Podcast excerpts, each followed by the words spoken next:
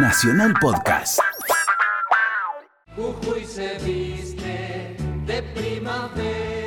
El 23 de septiembre culmina la Fiesta Nacional del Estudiante, la Juventud y la Primavera en Jujuy. Este año, bajo la consigna Vivir sin violencia hacia las mujeres. Los pibes trabajan para la felicidad. La fiesta del estudiante contiene un Congreso Nacional de la Juventud, en el que año tras año los chicos de todo el país debaten y plantean sus demandas y propuestas.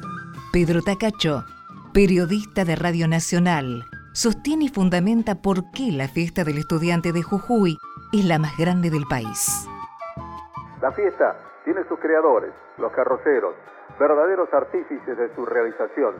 Los primeros desfiles fueron con cinco carrozas en Plaza Belgrano, con dos días de desfiles y luego creció hasta llegar a contar hoy con 65 carrozas técnicas, no técnicas y carruajes, trasladándose primero a la Avenida Córdoba y hoy en día a la ciudad cultural. Una semana completa de actividades estudiantiles, congresos de la juventud, elecciones de reinas y desfiles de carrozas. Por ello, en el país y en el mundo se conoce a Jujuy como la capital nacional de la juventud y la primavera, magia y belleza juvenil.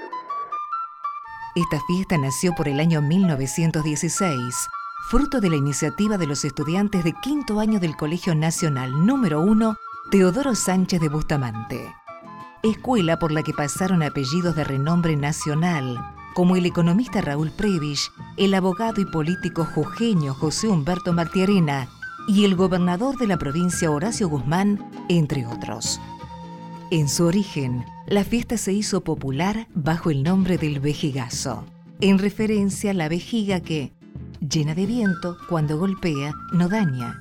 La idea era ridiculizar a la clase política, la policía, los diputados, los ministros y los profesores, y se hacía con murgas, obras de teatro y canciones.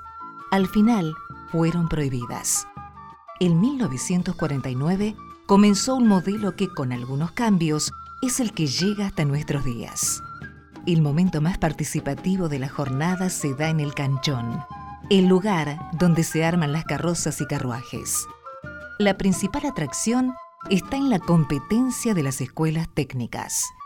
La carroza ganadora del año pasado fue la de Palpalá, una muestra de la magnitud del trabajo de los jóvenes es que utilizaron 50.000 lámparas de LEDs, 150 metros de cañería, 5 baterías, compresores y bombas hidráulicas para darles movimiento.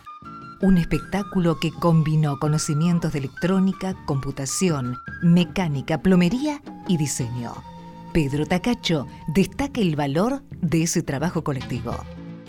Cada carroza es un mundo, donde hay que armar la estructura de hierro sobre un chasis de ómnibus o camión y luego forrarla con flores de papel crepé, celofano o un collage de elementos como botellas o tapitas.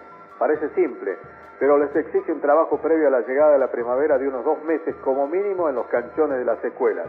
A la estructura de hierro que cobra vida con movimientos y combinaciones de elementos hidráulicos, electrónicos, energía solar, energía eléctrica, computadoras y todo lo que la imaginación permita, o lograr la ubicación para que la reina del colegio y sus princesas estén sobre las estructuras, son algunos de los desafíos.